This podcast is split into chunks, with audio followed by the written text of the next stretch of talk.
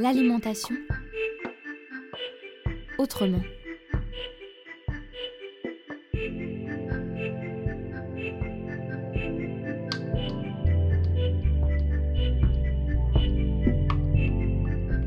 L'alimentation autrement, une collection de reportages à la rencontre des acteurs et actrices de l'alimentation saine et durable en Bretagne.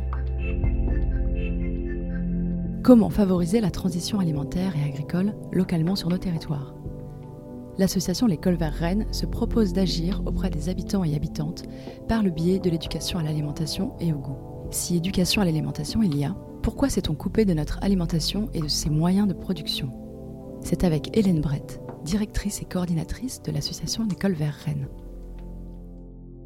Les gens habitent de plus en plus en ville, et l'agriculture s'est éloignée de plus en plus parce qu'en plus, euh, on est parti sur des très grosses exploitations. Donc, tu trouves pas ces terres-là euh, juste autour des villes. Et moi qui viens aussi d'une zone rurale, pas d'un milieu agricole, eh ben il y avait quand même cette différence-là. C'était un peu les agriculteurs, c'était un peu les bouseux. Et euh, il y a encore ça, mais de moins en moins.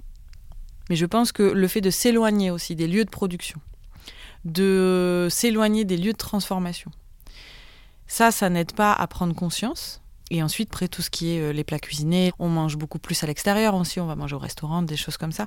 Donc ça, c'est super, mais ça déconnecte du parcours d'un aliment et de comment ça se transforme.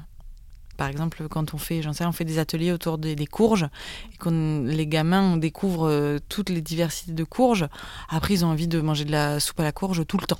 Alors qu'avant, euh, tu, démarres l'atelier en présentant un bol de soupe à la courge, bah non, euh, et à la fin, ils veulent en manger.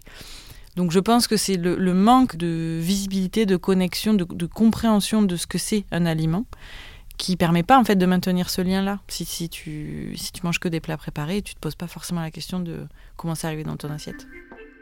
Quelles sont alors les perspectives pour la transition alimentaire et agricole? Je pense qu'on est encore tard on a hum, le poids d'un système agricole qui est très très fort, avec euh, des lobbies, des institutions qui prédominent. Euh, t'installer agriculteur bio demain, c'est pas facile, c'est même la galère. Pour moi, il y a des enjeux en fait qui ne sont pas liés aux consommateurs, qui sont liés aux politiques, aux politiques locales, aux politiques euh, françaises, aux politiques européennes où il y a beaucoup beaucoup de choses à revoir et dans un même temps, je pense qu'il y a une prise de conscience qui s'effectue il y a quelques années d'une partie de la population qui fait attention à ce qu'elle consomme, qui fait attention à la saisonnalité, à la provenance, euh, à euh, ce que ce soit des produits pas trop transformés et tout ça. Mais ça ne touche pas tout le monde. Encore une fois, euh, si tu es dans une situation de précarité ou dans une situation instable, euh, c'est pas ta priorité de t'alimenter en bio, en durable même si les messages sont entendus, hein, nous on a plein de mamans qui nous disent bah ouais ouais je sais que si j'achète des pommes qui sont pas bio, c'est plein de pesticides donc j'enlève la peau, mais en même temps moi j'ai pas de sous pour m'acheter les, produits bio. Donc il y a un gros enjeu aussi autour de l'accessibilité alimentaire à des produits sains. Il y a plein de structures qui font un travail formidable, je pense au VRAC, euh, aux épiceries sociales qui travaillent avec Scarabée Biocop, mais ça devrait être euh, porté par euh, des collectivités et puis plus largement par l'État.